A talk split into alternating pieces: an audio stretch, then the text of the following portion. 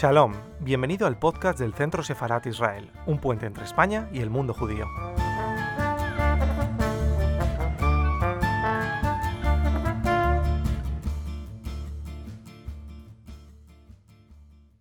Hola, buenas tardes. Bienvenidos al canal de YouTube del Centro Sefarat Israel en el marco de nuestra programación para el Día Internacional en recuerdo a las víctimas del Holocausto. Aunque hoy Auschwitz simboliza sin duda el horror nazi, en la primavera de 1945 fueron los campos de Buchenwald y Dachau los que concentraron la atención de los medios y abrieron los ojos al mundo. Con las tropas americanas llegaron también los fotógrafos y de hecho hoy, de las miles de fotografías que tenemos de campos liberados, muchas de, ellas son de Buchenwald y se han convertido igualmente en íconos del horror. Pienso, por ejemplo, en esa foto en la que se ve el interior de una barraca con una persona sin camisa en primer plano, de pie, y detrás las personas tumbadas, entre ellas Elie Wiesel. Esa foto también es de Buchenwald.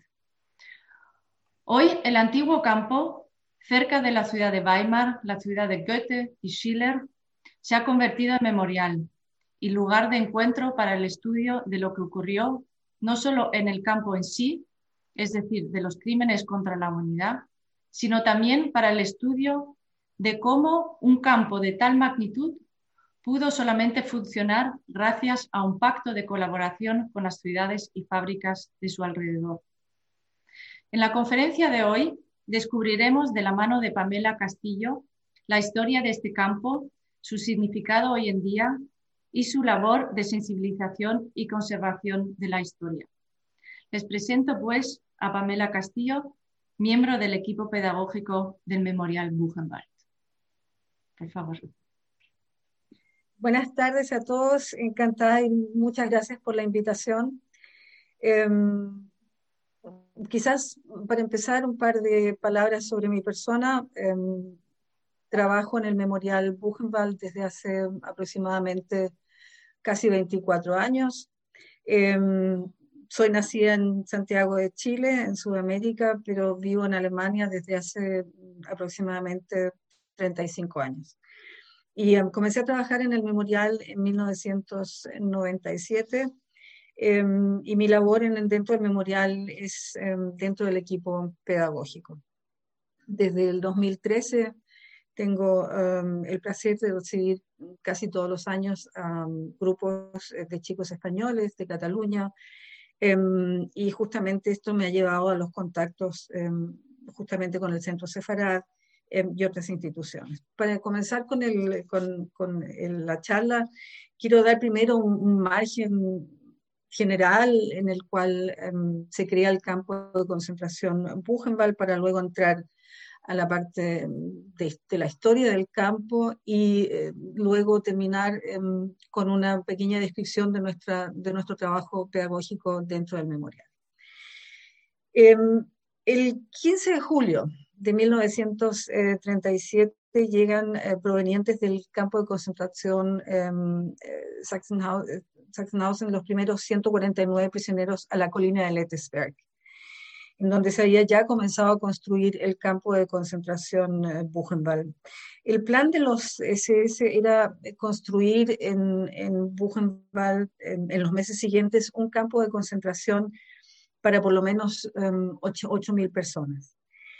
A primera vista, lógicamente, sorprende por qué en 1937 em, construir el campo de Buchenwald, porque claro, la dictadura nazi ya cumplía su cuarto año y, el régimen ya estaba prácticamente completamente establecido. En estos cuatro años, este régimen nacional socialista había transformado completamente eh, el orden social en Alemania y habían convertido una sociedad que había sido democrática en una sociedad eh, racista.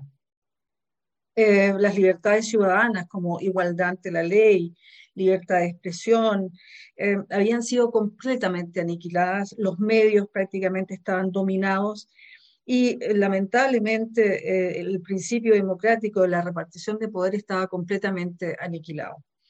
Eso se presenta la pregunta, ¿por qué en 1937 em, un campo de concentración.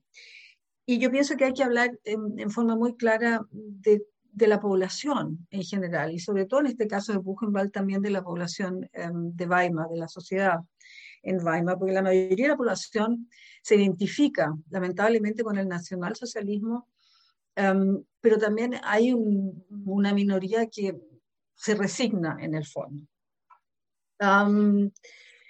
En este clima, los campos de concentración a los cuales llegan seres humanos sin haber pasado por un proceso, sin un juicio y condenados a tiempo indeterminado en los campos de concentración, estos campos ya son realidad inmediatamente después de la llegada al poder en 1933. Primero, su función principal es exterminar, exterminar brutalmente al, entre comillas, llamado enemigo político, pero en 1937, como digo, ya no se puede percibir ni una sola muestra de resistencia eh, política.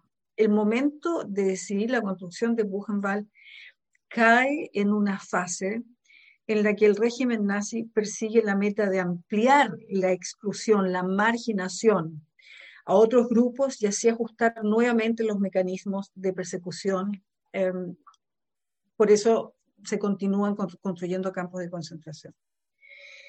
Em, la historia de Buchenwald se puede, se puede dividir en tres, cuatro fases prácticamente. La primera fase es la construcción del campo entre los años 37 y 1939. En esta fase prácticamente mm, llegan generalmente la política alemana es racista y se trata de hacer, entre comillas, una, limpieza racial. Como ejemplo de esto, tenemos eh, la función de Buchenwald como un medio de opresión, em, sobre todo para prisioneros judíos. Estamos hablando específicamente de noviembre de 1938, en el lapso de una semana, en lo que se llamó la noche eh, de los cristales rotos, en, este pogromo de noviembre del 38 llegan en el lapso de una semana eh, aproximadamente unos 10.000 prisioneros eh, judíos. Em, y justamente esto es, el, campo de concentración es en esos momentos un medio para presionar a los prisioneros judíos, primero a dejar el país para siempre y en segundo lugar em, a quitarles eh, sus pertenencias en el fondo. Es por eso que en este caso de los 10.000 prisioneros judíos que llegaron después del, noviembre del, 38, o sea, después del 9 de noviembre del 38, em, en esos momentos la mayoría de estos 10.000 prisioneros fueron liberados, entre comillas, pero bajo la condición de que tuvieran los medios económicos para comprarse una, visa y abandonar el país, y siempre y cuando dejaran todas sus pertenencias, digamos, en, en Alemania. Em, en la primera mitad de la guerra, ¿ya? Em, las deportaciones en Buchenwald toman un carácter prácticamente internacional.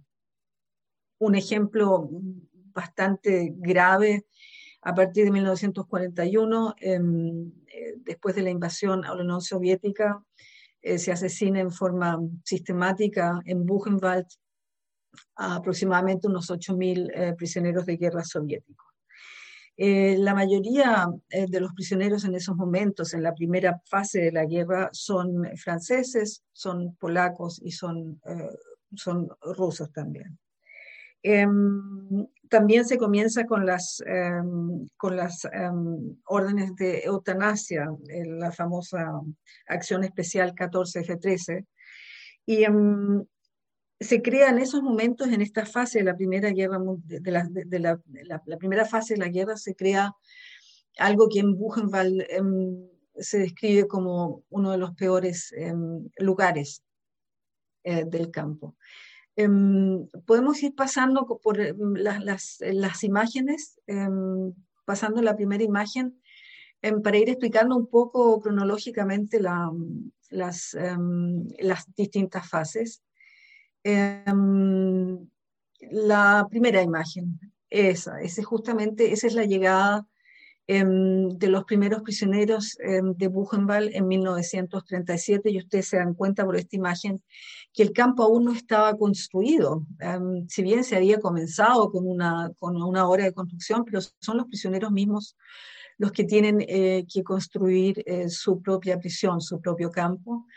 Eh, la mayoría de estos, ciento, los primeros 149 prisioneros de, de Buchenwald eran en su mayoría los, entre comillas, llamados antisociales o, entre comillas llamados criminales, pero también una parte son prisioneros políticos. Em, podemos pasar a la otra imagen. Em, la particularidad de Buchenwald es que Buchenwald no solamente debía ser un campo de concentración, sino que fue también un centro eh, de entrenamiento para los SS en Turingia. Y aquí tenemos una imagen muy clara em, de los cuarteles de la SS. Así se comienza con aproximadamente 2.000 integrantes de la SS y luego este número va ampliando em, hasta el final de la guerra. Em, en parte, uno de estos, un par de estos, de estos edificios existen hoy día, lo que ustedes ven ahí como una plaza de entrenamiento, es hoy día parte del memorial em, del servicio de visitantes. y esto prácticamente se va, se va construyendo poco a poco. ¿ya? El campo nunca se construyó desde el principio y nunca tampoco se terminó eh, de construir. Podemos pasar a la otra imagen. esto ya es, em, estamos hablando aquí del año 1942, ya, o sea, en esta primera fase em, de, la, de la Segunda Guerra Mundial. Esta foto es muy interesante porque ustedes ven en primer plano una letrina, la letrina del campo pequeño, y al fondo un barracón que no pertenecía a los barracones típicos del campo. Ustedes ven al, al fondo una, una, caballeriza.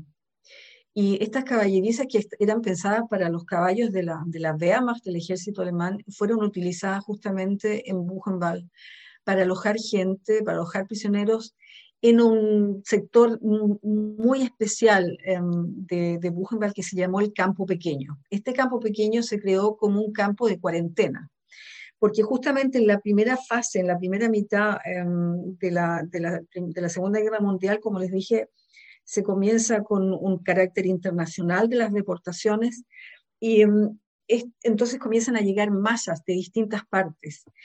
Y al mismo tiempo, ya en 1940 se había construido la primera fábrica de armamentos y se trata en el fondo de eh, administrar estos prisioneros como fuerza de trabajo y para evitar enfermedades, epidemias en comandos exteriores. Buchenwald administra una red de aproximadamente unos 139 comandos exteriores.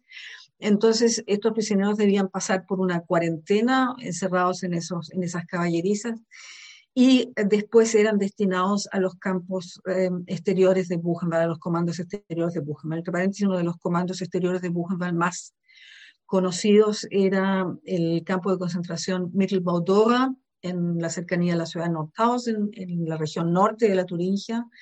¿Por qué tuvo una relevancia tan grande? Porque ahí se comienza, a partir de 1943, a construir la bomba V1 y V2, la que eran consideradas, entre comillas, como las, las armas milagrosas. Y ese campo, Mittelbau-Dora, se crea entonces como, como un comando exterior eh, de Buchenwald. Entonces llegaban a Buchenwald, a este campo central, pasaban por un tiempo de cuarentena y luego eran destinados, trasladados a otros campos em, de concentración o bien fábricas de armamento o como en este caso Mittelbau-Dora. El memorial Mittelbau-Dora también es parte hoy de nuestra fundación. Nosotros nos llamamos la Fundación de Ex Campos de Concentración Buchenwald y Mittelbau-Dora. Podemos pasar a la otra fase, a la otra, a la otra fotografía. También otro ejemplo mm, del campo pequeño, ustedes ven, cuando uno ve estos barracones, uno se puede imaginar muy bien las condiciones de vida dentro del campo pequeño. Em, como les digo, las letrinas eran externas y eran caballerizas. En el fondo, uno, tiene que pensar que eran pensadas para caballos. Y tenían todas la misma, las mismas medidas, 50 metros de largo por 10 de ancho. Incluso en una fase muy crítica del campo, que ya vamos a llegar a, ese punto, que es la, fase última, en los últimos meses de este campo pequeño, em, se llegó a encerrar hasta 2.000 personas por barracón, ¿no? Pasemos a la otra imagen. Um, Aquí vemos prácticamente una, una, imagen que nos muestra en forma muy, muy clara el carácter de Buchenwald a partir de 1940, 41, 42, cuando comienzan a llegar prácticamente masas eh, de prisioneros y de todos los países. Es, y esa, yo creo que a, los auditores de habla hispana les va a llamar la atención ese, esa calle, porque ese, ese, camino se llamaba, entre comillas, Karajovek, el camino del carajo. Em, la palabra carajo en alemán tiene otro significado, no, el, no es el mismo significado nuestro en español, sino tiene un significado de, de, de, violencia, pero una violencia con ruido. y justamente por eso se le puso el nombre a esa calle, los, los SS le pusieron el nombre a esa calle, carajo, porque la entrada al campo era eh, prácticamente muy violenta. Em, entre 1937 hasta 1943, en Buchenwald no existía una estación de trenes. Eh, por eso que en ese lapso, en ese largo tiempo de seis años, entre el 37 hasta el 43, todos los prisioneros llegaban a la estación de Weimar. Y ahí tenemos un ejemplo prácticamente de, de la toma de conciencia de la población sobre los prisioneros. Llegaban prácticamente a diario, en medio de la ciudad, y desde la ciudad eran transportados o a pie o en camiones hacia el campo Buchenwald, hacia la colina de Letesberg. Recién en 1943, o sea, en la última, en la segunda fase de la, de, la guerra, recién se vino a construir la estación de trenes del campo. Eh, ¿Podemos pasar a la otra imagen? Exactamente lo mismo, si ustedes ven la otra perspectiva, es el camino del carajo, pero ya con la entrada prácticamente al portal em, del campo. Digamos a la, a la siguiente.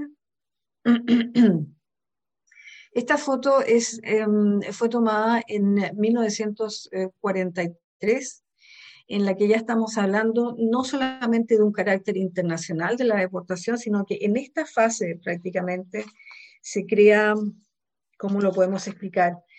Em, el campo de concentración significa la explotación a deportados para la industria de guerra. O sea, la existencia de un campo de concentración ya no se trata de tener a la gente en los campos de concentración para garantizar, entre comillas, la seguridad o en forma preventiva, sino que se trata de un objetivo económico, subir la producción en las fábricas de armamento a través del trabajo, entre comillas, barato de los prisioneros. Por eso que ahí también eh, juegan un rol muy importante los comandos exteriores de Buchenwald. Hay que pensar que, como les dije al principio, el campo de concentración fue pensado al principio para 8.000 personas, pero no se debe olvidar que en los ocho años de Buchenwald pasaron aproximadamente unos 200, 280.000 personas. O sea, en los ocho años de Buchenwald fueron deportados durante todo este tiempo unas 280.000 personas y de estas 280.000 personas mueren aproximadamente unas 56.000. Podemos pasar a la otra imagen. Y ahí tenemos 1943, cuando se construye eh, la estación em, de Buchenwald, dentro del campo prácticamente, y se construye primordialmente mm, para abastecer a las fábricas de armamento de Buchenwald em, de, materia prima. Ustedes a la izquierda de la foto ven el techo de, de las fábricas Gustloff Werke 2, unas fábricas de armamento eh, que se construyeron en Buchenwald en 1942. Ya en 1940 se construyó la primera fábrica de armamento y en 1942 entonces se construye la Gustloff Werke 2.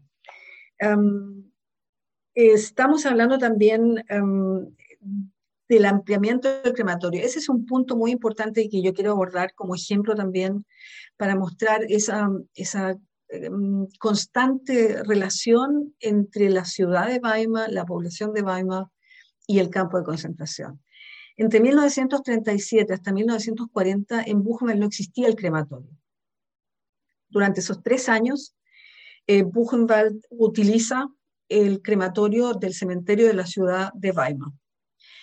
Em, y la ciudad de Weimar incluso hace construir un horno de cremación, de cremación extra justamente para abastecer las necesidades, si se puede decir así, del campo de concentración Buchenwald. En 1939 se produce en Buchenwald la primera muerte en masa. De hecho, em, sube el número de cadáveres en forma muy rápida y bastante, de una cantidad bastante alta. Y eso lleva a la, a la SS a tener la obligación de construir el crematorio dentro del campo. ¿Por qué? Porque la ciudad de Weimar no entregó así a disposición su crematorio en el cementerio, sino que la ciudad de Weimar eh, cobraba eh, una determinada cantidad de dinero a la SS para poder utilizar el crematorio. De hecho, la SS paga durante tres años a la ciudad de Weimar para poder utilizar ese crematorio. Yo a veces lo formulo de otra forma. Durante tres años la ciudad de Weimar va a ganar dinero prácticamente a costa de vidas humanas. Pero cuando se produce esta primera muerte en masa, el 39, entonces em, se crea, la, la, SS se ve la necesidad de tener que construir un crematorio, porque seguir utilizando el crematorio de la ciudad de Weimar eh, se habría vuelto muy caro. Y en 1942, el crematorio se amplía. Y esto, y esto nos, nos muestra, dentro de Buchenwald, la SS se ve eh, obligada a ampliar la capacidad del crematorio. Y eso nos muestra un poco que el carácter de Buchenwald va cambiando a través de los años. Y en la última fase de la guerra, justamente lo importante para Buchenwald es la producción de armamento, cueste lo que cueste. Podemos pasar a la otra. a la otra. Tenemos una foto muy clara de los interiores de la fábrica de la Gussloffwerke 2 dentro del campo. Podemos pasar a la próxima. Y esta es la última fase um, del campo prácticamente. Es, um, aquí tenemos una, una, foto muy, muy importante, um, es la liberación. ¿ya? Son prisioneros que ya están después de la liberación. La última, los últimos meses de Buchenwald son meses muy caóticos, son meses de muerte en masa, porque justamente en los, últimos, en los últimos meses de Buchenwald llegan eh, los transportes de evacuación que provenían desde Groß-Rosen y de Auschwitz. O sea que prácticamente llegan esas masas de Auschwitz, de Groß-Rosen a Buchenwald. A esas masas se les, se les lleva a, los barracones del campo pequeño, estas caballerizas que yo les mostré en un par de fotos anteriores. Y justamente ahí se produce en el campo pequeño la última muerte en masa. En los últimos tres meses del campo mueren solamente en el campo pequeño um, unas eh, cuatro o cinco mil eh, personas. Y también en esta última fase, en la última semana antes de la liberación del campo, se produce también la evacuación de Buchenwald, las entre comillas marchas de evacuación o marchas de la muerte. ¿Por qué llevan este nombre? Para darles una idea con cifras, en la noche del 6 de abril del 45, o sea, una semana antes de, la creación del campo, se encontraban aproximadamente unas 48.000 personas. El 11 de abril del 45, cuando las tropas americanas liberan el campo, se encontraban 21.000 personas. O sea, más de la mitad de estos 48.000 personas fueron evacuadas, la mayoría eh, en dirección Dachau o Flossenburg, Em, y muchos, en muchas de estas, de estas marchas de evacuación no llegaban a sus destinos y la SS asesinaba a estas personas eh, prácticamente en el camino.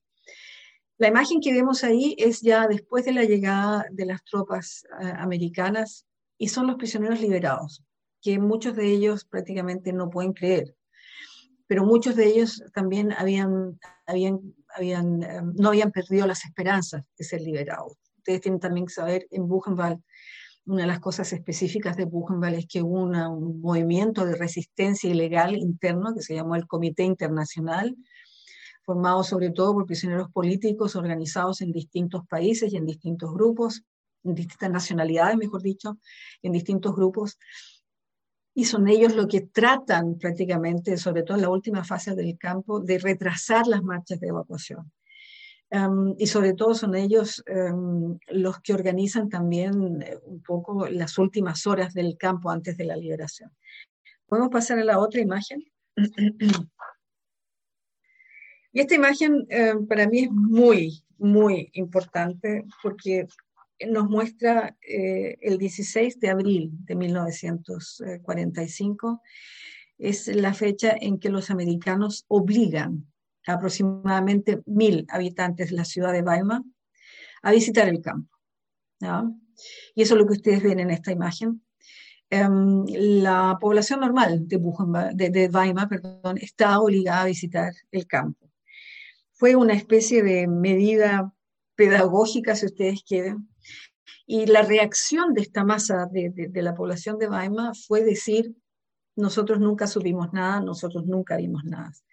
Y ese es un aspecto para nosotros muy importante, sobre todo en el, en el trabajo pedagógico de hoy día, Em, si bien eh, Buchenwald es un lugar de memoria, pero también es un lugar em, de aprendizaje y lo que para nosotros es central, importante, es también analizar la perspectiva de esta sociedad, cómo se comporta una sociedad frente a un campo de concentración. Y Buchenwald tiene em, lamentablemente una, una, un ligamento muy estrecho con la ciudad de Weimar. Yo ya le hablé de la estación de trenes, ya les mencioné la construcción del campo, en el campo del, crematorio.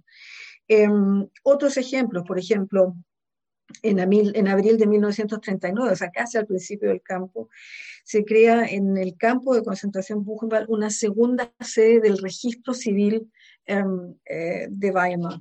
Em, o sea, hay, muchos, hay muchas eh, relaciones también se puede decir que el campo es un cliente em, de la ciudad. Un ejemplo muy banal, una cervecería en Weimar, la cervecería Eringsdorf, proveía a los SS en, en Buchenwald de cerveza. Farmacias tienen contacto también con el, con el campo. En total, en, Weimar hay aproximadamente unas 40 firmas que tuvieron estrecha relación con el campo de concentración Buchenwald. Por eso es que es muy difícil creer la posición de, estas, de esta gente cuando visiten el campo y decir, nosotros nunca supimos nada, nosotros nunca vimos nada. ¿Okay? So, creo que no hay más imágenes. Um, por mi parte, um, la parte, la parte histórica eh, ya está cerrada con esta imagen y para lo que nosotros también es importante hablar en el, del memorial es de la parte pedagógica. Nuestro memorial em, prácticamente tiene, tiene un, como labor central, naturalmente, la labor científica en manos de los historiadores, y, pero también la labor pedagógica. Nosotros somos un equipo de pedagogos em, solamente en Buchenwald em, que tratamos mm, a través de tres pilares de transmitir esta historia. Em, una, de las, una de las formas en que en este momento estamos tratando de, de, cambiar un poco son los formatos de las visitas guiadas. Em, hasta ahora las visitas guiadas tienen dos horas de tiempo, estamos tratando de cambiar el concepto a tres horas, eh, de tal forma de poder permitir em, un, em, un, conocimiento más profundo eh, por parte de, nuestros visitantes. La mayoría de nuestros visitantes son chicos jóvenes a partir de los 14, 15 años que vienen em, por, traídos por los colegios, em, por distintos institutos, pero también son, por ejemplo, universidades que nos visitan, eh, son sindicatos. en estos momentos hay un proyecto muy interesante con la policía de Turingia. O sea, es, nuestro espectro de, público es bastante amplio. Em, la mayoría de los visitantes eh, justamente toman esta variante de las visitas ya, como les digo, hasta, hasta ahora son de aproximadamente dos horas, pero queremos ampliar, ampliarlo en un futuro próximo. Luego tenemos el otro formato que se llaman los em, proyectos de un día, que permiten no solamente una visita amplia, guiada al, dentro del recinto del campo, sino también en las afueras. Em, y también permite una pequeña fase de trabajo de investigación eh, de los chicos. Y el, em, digamos, el, pilar más fuerte y más, más em, que permite una mayor mayor tiempo para nosotros con, para trabajar con los chicos son los proyectos de varios días. Y en este, en este cuadro tenemos entonces muchos proyectos internacionales. Tenemos eh, visitantes, grupos que vienen a Buchenwald a hacer cuatro, cinco, seis días de proyecto. Vienen de Francia, vienen de Polonia, vienen de Suiza y vienen también de España. y en esos días eh, tenemos un, bastante tiempo para hacer otras actividades. Mm, por ponerle un ejemplo, yo, por ejemplo, cuando los chicos llegan, estamos hablando de los chicos ahora específicamente españoles, em, cuando llegan el primer día, em, al día siguiente de la llegada, los hago visitar Weimar, porque em, me importa de que ellos se den cuenta de que Weimar y Buchenwald nunca estuvieron separados, al contrario, y en Weimar aún hay huellas Em, de, la presencia de Buchenwald, de la presencia del nacionalsocialismo. Em, luego em, los hago visitar la ciudad de Erfurt, que hoy es la capital del Estado Federal de la Turingia. Y en Erfurt los hago visitar la sinagoga activa, porque muchos chicos dicen, claro, nosotros sabemos que hubo muchos judíos que murieron dentro de los campos de concentración, pero no saben realmente qué significa ser judío, no conocen las tradiciones judías. Entonces el, rabino de, la sinagoga de Erfurt ah, nos abre las puertas y, el diálogo.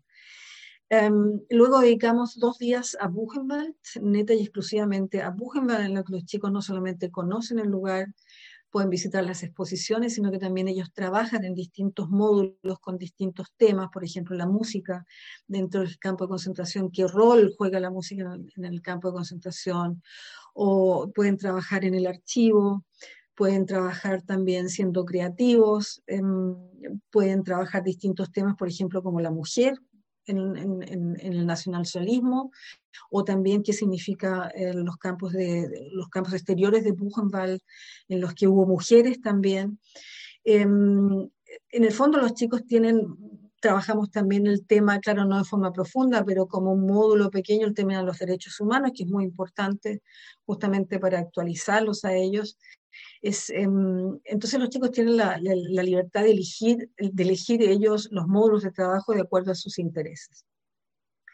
Y cuando hay un, sexto día, entonces para mí es muy, importante llevarlos a nuestro otro memorial, al, memorial Mittelbau eh, para abordar el tema también de trabajo forzado. De tal manera que cuando los chicos eh, vuelven a España, vuelven no solamente con muchos conocimientos, y esa es nuestra meta, sino que vuelven también iniciando un proceso de reflexión, porque para nosotros es muy importante que ellos no darles los conocimientos así eh, masticados, sino que nosotros queremos em, iniciar un proceso de reflexión, porque una cosa es conocer eh, la historia a través de los libros, eh, fechas, etcétera, pero otra cosa es estar ahí, es leer, por ejemplo, testimonios o descubrir, eh, por ejemplo, uno de los talleres eh, más codiciados por los chicos es el taller de restauración, en el que los chicos pueden ir descubriendo huellas en algún, en algún objeto eh, que ellos mismos están restaurando.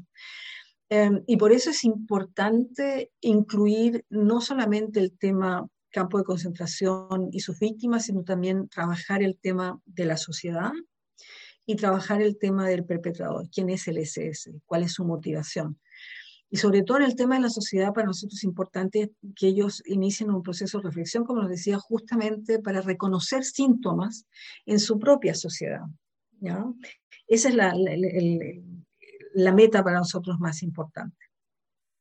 Bueno, ya creo que les he quitado mucho tiempo, um, eh, por eso que ahora quisiera dejar un poco em, lugar para las preguntas si tienen preguntas.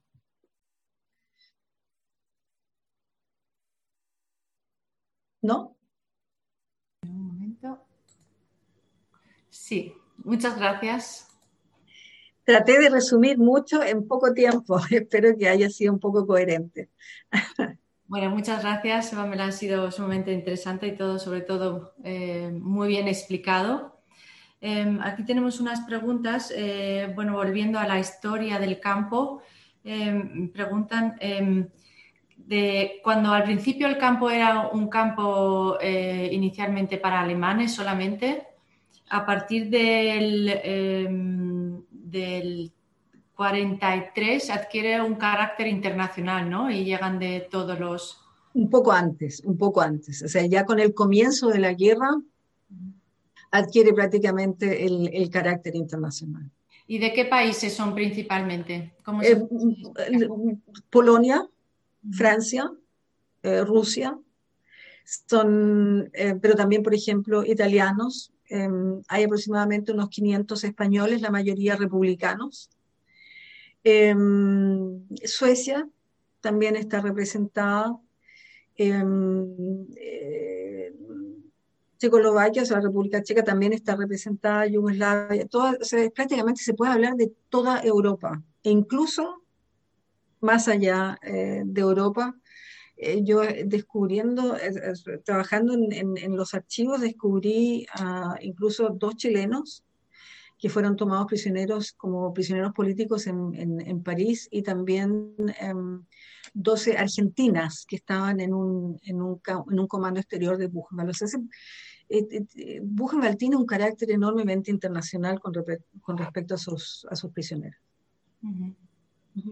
Y de hecho por ello también, o, lo que lograron hacer también un comité internacional, ¿no? De, de autoorganización también después. Es el comité internacional que fue esta organización em, de resistencia naturalmente ilegal, eh, iniciada naturalmente por prisioneros políticos eh, alemanes, eh, pero también incluyeron, por ejemplo, de acuerdo a la similitud dentro de los idiomas, había un grupo, entre comillas, se puede decir hoy en día, latino, donde estaban franceses, belgas, italianos, españoles.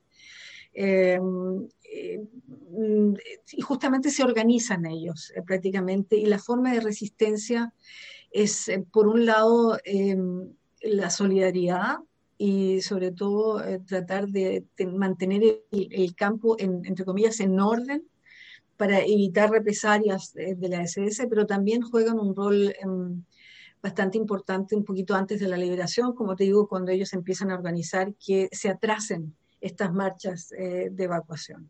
¿no? Y bueno, una pregunta más precisamente con referencia a la composición del campo. Em, choca mucho que haya que hubiese también niños ¿no? en ese campo. Precisamente la semana que viene, el jueves, dentro de una semana, vamos a hablar de una persona que, fue una persona judía alemana que fue deportada primero a Auschwitz a los 13 años y eh, le deportan después em, a Buchenwald y de allí es liberado a la edad de 15 años solamente.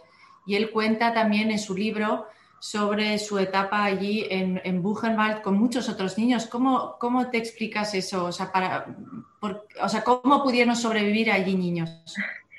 Em, bueno, los niños llegan, em, la mayoría de los niños que llegan son o judíos o gitanos. ¿no? Y a partir del 42-43, eh, esta organización de resistencia ilegal, este comité internacional en manos de los prisioneros políticos, em, eso es lo que yo te decía anteriormente de la solidaridad. Ellos eh, organizan una barraca para estos niños, que fue el barracón número 8, justamente para protegerlos un poco, para darles trabajos más fáciles y así ellos pueden ayudar a que estos niños de alguna u otra forma puedan sobrevivir yo tengo una estadística acá, em, el 30 de diciembre de 1944 em, se encuentran aproximadamente 23.085 prisioneros bajo los 20 años de edad. ¿Ya? O sea, es un 37% de, de la totalidad de, los prisioneros en esos momentos, justamente. Y si bien los jóvenes eh, de 20, 19, 20 años tienen que hacer el trabajo normal, como el resto de los prisioneros, em, eh, los chicos fueron, o los más pequeñitos, fueron, trataron de protegerlos este Comité Internacional eh, de Buchenwald. Pero como te digo, es, em, esto cambia un poco cuando llegan los transportes de evacuación de Auschwitz y de Grossrosen, que vienen también con muchos niños y ellos son encerrados también en este, entre comillas, campo pequeño, en donde, donde se produce esta última muerte en masa. Y ahí también tratan de organizar, este comité internacional trata de organizar otro barracón, el barracón número 66, la mayoría también para niños, eh, para niños judíos eh, dentro del campo pequeño y así protegerlos un poco también de las marchas de evacuación. Esa es la razón por la cual eh, muchos niños pudieron sobrevivir. El, yo conocí hace un par de años al, señor Isio Rosenman. Él, incluso hay una fotografía en el momento de la liberación de él en nuestra exposición. Em, él fue liberado a la edad de 10 años, ¿ya? después de haber pasado también por Auschwitz. Y ese, ese hombre a mí me impresionó muchísimo em, porque él después volvió, se fue a Francia. Em, eh, siendo pequeñito, habiendo perdido casi a, toda su familia, y sin embargo él logra hacer un estudio de física, es, físico, pero hablando así entre, así en un momento bastante, bastante íntimo de conversación, em, él me contó también que él había estudiado o que había hecho sus estudios de, terapia, de psicoterapeuta. Entonces le pregunté por qué de físico a psicoterapeuta. Y en su respuesta me impresionó muchísimo. Él me dijo, para curarme yo mismo. Eh, hay que imaginarse lo que lleva esa persona em, dentro de sí durante tantos años, eh, habiendo sido, sido, liberado de un campo de concentración a la edad de 10 años. bien, así que, que, los niños, yo me quedo con eso, que eran sobre todo gitanos y judíos. Judíos, sí. Y, en relación con eso, eh, vamos a pasar a una pregunta precisamente para el grupo de los judíos. Eh, Cecilia Levite quisiera eh, pedir si podías desarrollar un poquito más el tema de los judíos, ¿no? ¿En qué estatus tenían los judíos dentro del, resto, de la resto de la composición del campo, ¿no? Con los, con los prisioneros políticos también. Bueno, eh, tú sabes que el campo, eh, la SS tiene, divide a los prisioneros bajo el principio divide para, gobernar. Y no todos los prisioneros reciben el mismo trato. ¿ya? Yo creo que ese es el mejor ejemplo. Y lógicamente que un prisionero político alemán tiene otro trato a un prisionero judío. Eh, los prisioneros judíos dentro del campo de concentración em, son, yo diría, junto con los gitanos, los que reciben el peor trato. ¿ya? Eh, mínima, mínima alimentación, trabajos duros y condiciones de vida inhumanas. O sea, los peores barracones, sin, instalación higiénica, los peores trabajos y, como te digo, eh, casi nada de atención médica. ¿ya? Y eso lleva naturalmente a una gran mortalidad dentro de los prisioneros eh, judíos. Claro que hay que decir que hay, un, hay una fluctuación prácticamente em, tú tienes que pensar que en Buchenwald, en los ocho años de Buchenwald, hubo aproximadamente unos 75 mil judíos, pero no constantemente durante, durante todo ese tiempo, porque primero llegan y luego los van trasladando a otros campos de concentración, como Auschwitz. ¿ya? Y de estos 75 mil judíos de Buchenwald, mueren 12 mil judíos en Buchenwald. Y eso te muestra, digamos, las condiciones de vida de ellos. De hecho, en la última muerte en masa, en los últimos tres meses del campo, en este, entre comillas, campo pequeño, la mayoría de las víctimas de este campo pequeño fueron prisioneros judíos, ya que llegaron de Auschwitz, de Grossrosen a Buchenwald, los encierran en el campo pequeño bajo condiciones de vida inimaginables. O sea, el prisionero judío es lamentablemente en el campo de concentración Buchenwald el que tiene las peores condiciones de vida y el que tiene menos posibilidades de sobrevivir. Bueno, gracias. Eh, otra pregunta de Igor Marroquín. Bueno, no sé si. Eh, felicidades por la charla y eh, nos pregunta si, si, nos podías decir algo de, de, las marchas de la muerte, o sea, cuál fue la reacción de la población civil. No sé si lo sabes contestar, pero bueno, precisamente la reacción de la población civil en los alrededores, ¿qué nos puedes decir? Ya, sobre todo en estas marchas de la muerte, ya que comienzan a partir del 6 de abril de 1945, eh, la población de, los alrededores, ya de los villorrios y de las ciudades en los alrededores del campo, ya no pueden decir a esas alturas nosotros no sabíamos nada, porque todas estas columnas de prisioneros a pie, ya con guardianes de la SS, pasaban por la puerta de sus casas pasaban por, por medio de sus villorrios, e incluso cuando hay algunos, algunos testimonios em, que dicen que cuando algunos trataban de huir, había gente dentro de la población que los perseguían y ayudaban a capturar a los prisioneros. ¿ya? O sea, ahí yo pienso, yo pienso que es un buen ejemplo para, para demostrar nuevamente que esta población, que esta sociedad, quizás hasta un último minuto em, estuvo de acuerdo eh, con la política de imaginación y brutal de los campos de concentración. ¿no? Porque pasaban justamente por medio de, estos, de, las poblaciones, de los pueblos, em, a la vista de todo el mundo. ¿no? Bueno, pasamos más bien a preguntas em, de la actualidad o sobre ah. investigación. A ver, tenemos aquí José que nos preguntó si existe un centro de investigación sobre personas desaparecidos del campo. Em, en, vuestro archivo, a lo mejor también. Mira, la, mayoría de, lo que nosotros tenemos en nuestros archivos son copias de los documentos originales del archivo eh, ITS, International Trade Service, eh, en Bad Arolsen. Y este archivo en Bad Arolsen, este ITS, em, tiene prácticamente todos los documentos de todos los campos de concentración. De tal forma, cuando nosotros buscamos información sobre alguien, nuestra primera dirección es esa. Y se puede acceder por online también. O sea, se puede buscar, cualquier persona puede buscar por online. Eh, te repito, es ITS Bad Arolsen. Arolsen, Bad Arolsen.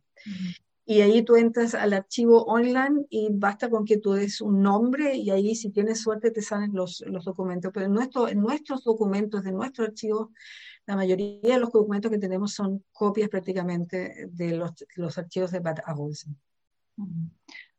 Ahora pondremos en el chat eh, precisamente la página web del ITES Bad Arolsen, que efectivamente hace una gran labor para recuperar las personas eh, que estuvieron en en un campo de concentración y también de los que estuvieron en los campos de después, en los campos de desplazados. Ahora mismo tienen, también lo digo a, nuestro público, ahora mismo tienen una gran campaña que se llama Every Name Counts. Cada nombre cuenta y que están lanzando en donde hacen un llamamiento a, a todos, a la ciudadanía. Quien quiera puede apuntarse en la página web del Bad Arolsen, que se llama ahora mismo Arolsen Archives Em, y, se puede eh, aportar algo a, esta investigación em, consultando documentos y haciendo una labor como investigador, historiador, muy, muy valioso. Así que invitamos a todo el mundo a participar en esta iniciativa. Eh, hablando de documentación y huellas que hayan podido dejar los prisioneros y las personas perseguidas, también eh, nos pregunta José Manuel em, bueno, Chema, un amigo también profesor que, que trabaja con nosotros, con los alumnos aquí en España, si hay huellas de los pasos de los niños por Buchenwald. Eh, ¿Huellas en qué sentido? los documentos. Fotos, eh, dibujos. Bueno, em, eh, Tomás Riff es, yo cuento uno de los niños de Buchenwald que dejó huellas eh, impresionantes eh, sobre su estadía en Auschwitz y en Buchenwald a través de sus dibujos. ¿ya? Em, pero en el fondo hay muchos, en, ese sentido hay mucha gente, muchos prisioneros que, que dibujaron, eh, algunos em, en la época dentro del campo de concentración, pero la mayoría de ellos después, en su fase después, después de la liberación. En estos momentos se me viene a la cabeza Walter Spitzer. Walter Spitzer em, estuvo em, en Buchenwald y hizo muchos dibujos em, también desde su perspectiva de, joven, adolescente dentro del campo. y la mayor, creo que una gran parte de sus dibujos también están, o una parte de sus dibujos están en nuestra exposición artística dentro del, del, memorial. Y nosotros tenemos una colección de arte bastante amplia, se me viene a la cabeza, eh, en nuestra colección no tuve la oportunidad de ver eh, unos dibujos de una chica muy joven eh, que estuvo en un, campo, en un comando exterior de Buchenwald y ella dibujó uh, así en papeles organizados, prácticamente así en forma improvisada, dibujaba imágenes de cuentos, ¿ya? Eh, la Cenicienta o ese tipo de cosas, como dijo, como lo explicó ella, justamente para, para, para hacer más, más llevadera esa, esa, esa rutina tan gris prácticamente. Esas son las huellas que dejan, em, que dejan sobre todo los niños a través de dibujos em, infantiles. también, por ejemplo, muchos de ellos, em, otra, otro tipo de huellas, yo hace poco hablaba del taller de restauración, a veces nosotros descubrimos, qué sé yo, en un pocillo de aluminio, así eh, tallado en forma muy primitiva, un número. ¿ya? Y cuando, por ejemplo, un chico de, colegio mm, trabajando en el, taller de restauración eh, descubre ese número restaurando ese objeto, él puede buscar en el archivo y reconstruir un poco a quién, a quién le perteneció ese pocillo, quién era esa persona que llevaba ese número, porque la, mayoría de los prisioneros em, tallaban en forma muy primitiva su número, su matrícula de prisionero, justamente para marcar la pertenencia de ese pocillo, porque el que no tenía ese pocillo no comía. Así que era muy importante tener eso como una de las, de las posesiones más importantes de sobrevivir. Por eso es que las marcan o con un nombre o con un número. Y si un chico hoy, después de tantos años después de la liberación, descubre un objeto y descubre un número, ese chico puede hoy sin problemas en nuestra institución eh, seguir un poco el camino, la historia de la persona a la que le perteneció esto. ¿no? Muy bien, eh, tenemos otra pregunta y, y, bueno, yo creo que ya podemos pasar, si no, un poquito también a la, actualidad del trabajo del memorial, también que ya has empezado a hablar.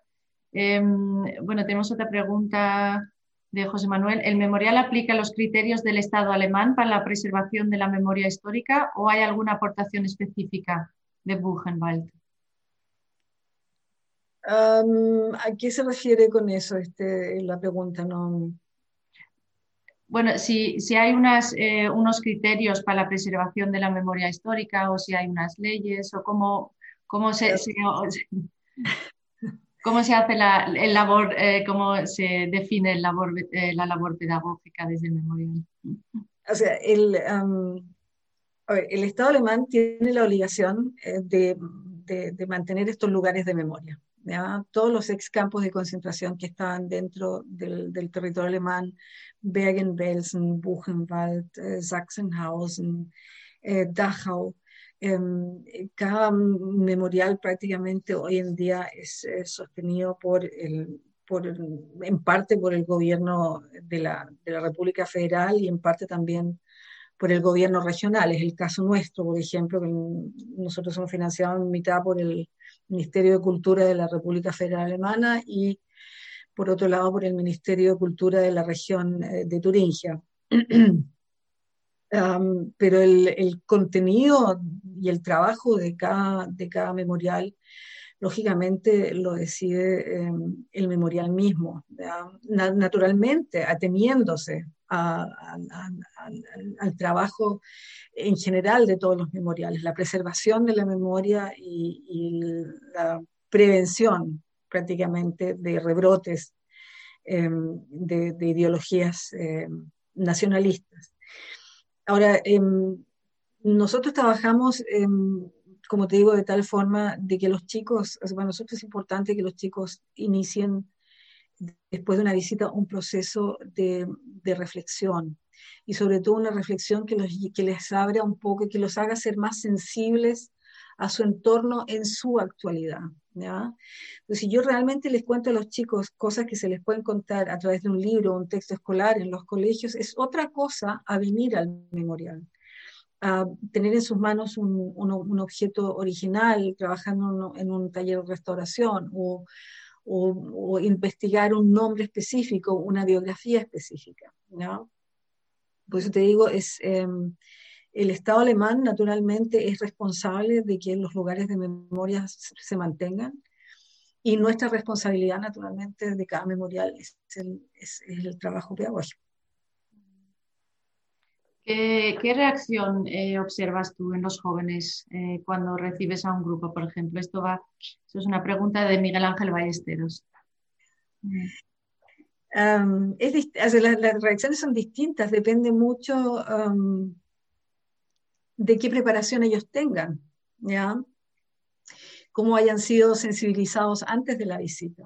¿ya? Por ejemplo, yo con los chicos españoles tengo mucha suerte, tengo muchísima suerte eh, porque yo nunca he vivido un grupo eh, que, no tenga interés. Al contrario, llegan súper motivados porque los colegas que trabajan con ellos antes de la visita los preparan en forma muy bien durante meses y meses, hacen distintas actividades con ellos, etc.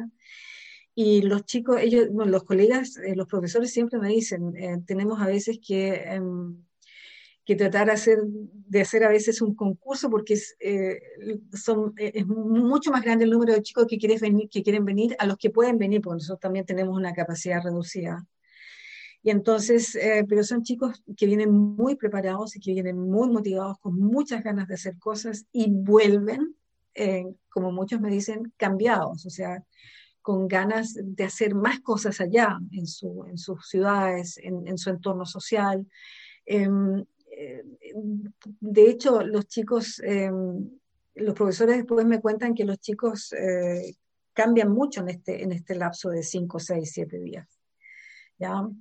Pero te estoy hablando específicamente de los grupos españoles, por eso te, vuelvo a recalcar, tengo mucha suerte, son muy afortunada y soy muy privilegiada de tener estos chicos justamente por, por el habla, por por el idioma, Em, pero también en la rutina diaria que tenemos nosotros, eh, por ejemplo, en, algunas veces hemos tenido momentos muy desagradables con chicos, con grupos, por ejemplo, de chicos que vienen em, de la región, pero que, por ejemplo, o vienen mal preparados o no han tenido aún el tema nacional socialismo eh, en los colegios o bien, cuando tenemos muy mala suerte, a veces son adolescentes que ya tienen sus ideas nacionalistas en sus cabezas. Y eso naturalmente, yo personalmente, yo no me cierro al diálogo, pero nosotros tenemos un distinto, un determinado punto de aceptar o no aceptar algo, ¿verdad?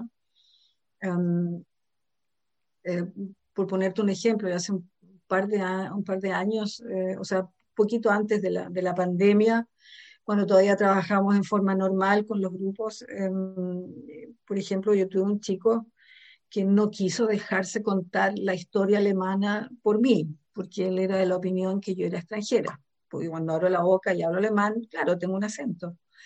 Em, y lamentablemente, ok, para mí ese es el punto en que, en que, en que yo tengo que decir, ok, tú no, no, no, no sigues conmigo, o sea, yo no te dejo entrar a este lugar. Em, después, lógicamente, le, ofrecí, yo le dije, tú qué, después nos podemos juntar en, en, la parte donde llegan los visitantes y si quieres podemos conversar un poco, pero el chico venía ya con sus historias, o sea, con sus ideas demasiado fijas, o sea, pero esa no es la mayoría, ya la mayoría de los chicos em, reaccionan bastante interesados. Algunos a veces vienen saturados también de esa historia, pero siempre al final nos dicen que están muy agradecidos porque aprenden siempre algo nuevo y en terreno. ¿ya? Bueno, en esta línea también em, queríamos preguntarte, es una pregunta que viene de Cecilia Levy también, que qué sucede con el surgimiento de la ultraderecha en la zona de la Turingia actualmente, precisamente tan tan cerca ¿no? de estos lugares. es, lamentablemente, em, tanto en el Parlamento de la Turingia como en el Parlamento alemán ya tenemos un partido, el brazo político de la extrema derecha, el partido AFD, ¿ya? Alternativa, Alternativa Deutschland, Alternativa para Alemania. Y también no es un partido que haya caído así del cielo y se haya instalado en el Parlamento, sino que es, es un partido que lamentablemente fue elegido por una parte de la sociedad. ¿ya? Y em, ahora creo que esta semana eh, se, está, se está conversando nuevamente el tema de ponerlo bajo observación, ya justamente por sus tendencias eh, radicales nacionalistas y, em, em, y antisemitas. Lamentablemente, en, los últimos años estamos confrontados a, a, hechos que nos muestran radicalmente que no, esta historia aún está, o sea, esta ideología aún existe. Em, lo que a mí me dejó muy impactada eh, el año pasado, o sea, el antes pasado, fue el atentado, el atentado a la sinagoga en Halle. Em, y sobre todo lo que a mí me impacta eh, en, este, en, este contexto es la reacción en los medios sociales. A veces tengo la impresión de que los medios sociales son la plataforma para, para decir lo que a uno se le venga la gana. Y eso es, eh, y lamentablemente, la gente joven consume mucho estos medios sociales. Y para eso encuentro que es la importancia de nuestra institución justamente hacer un trabajo de aclaración histórica serio, objetivo, justamente para que los chicos no se queden con esas versiones de, de, de tweets, Facebook o lo que sea, sino que visiten un lugar y reciban ahí una información histórica seria pero como te digo, es, es un fenómeno eh, que hay que combatir día a día. Yo siempre cuando, a mis chicos cuando, cuando están conmigo, eh, yo les digo, la democracia y la libertad no es, algo, no es algo obvio, es algo por lo que se tiene que trabajar día a día, todos los días, con coraje civil, con, con uh, conocimientos, ¿ya? Um, y sobre todo con, con una reflexión uh, profunda sobre los hechos históricos y esa es nuestra labor. Por eso considero tan importante la existencia de instituciones como la mía y otros, eh, otros memoriales, justamente para combatir esta corriente que lamentablemente en estos momentos está siendo fruto en, en generación, en una generación joven. Bueno, pues eh, muchas gracias, Pamela. Yo creo que con estas últimas palabras tuyas hemos podido eh, contestar la pregunta de nuestra conferencia de hoy, ¿no? ¿Para qué conservar estos lugares del, horror? Así que muchas gracias, eh, Pamela, por tu conferencia y por estas reflexiones, explicaciones y gracias también a nuestro público por las preguntas. Em, quisiera, pues eso, anunciar también en línea de esta, de esta conferencia de hoy, que era sobre Buchenwald, pues eso, recordar que el jueves que viene tenemos una conferencia sobre, el, sobre Thomas Gebe o Thomas Gebe, como se llama, es un, señor que sobrevivió al campo de Auschwitz I, Buchenwald, hoy vive en Israel y nos, hemos, eh, nos va a contar em, su historia y también eh, presentar los dibujos que hizo él, nada más eh, ser liberado de Buchenwald, de todo lo que se acordaba y son los dibujos que él dibujó para su padre, porque su padre se libró de la deportación y él los dibuja para él para, bueno, de una manera transmitir todo lo que le había ocurrido y a lo que no pudo poner palabras. Así que, bueno, muchas gracias, Pamela, y muchas gracias a la labor que estáis haciendo desde el Memorial Buchenwald. Espero que dentro de poco podamos volver eh, los profesores y con sus alumnos y todos nosotros a visitar el memorial y ojalá que nos lo puedas explicar tú misma.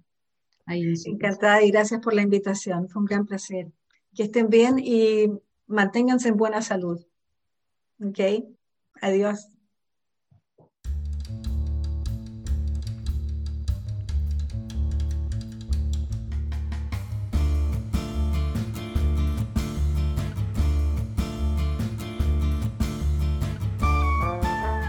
Gracias por escucharnos. Recuerda que también nos puedes seguir a través de Instagram, Facebook y Twitter con el usuario arroba Centro Israel o si lo prefieres en nuestra página web www.sefarat-israel.es.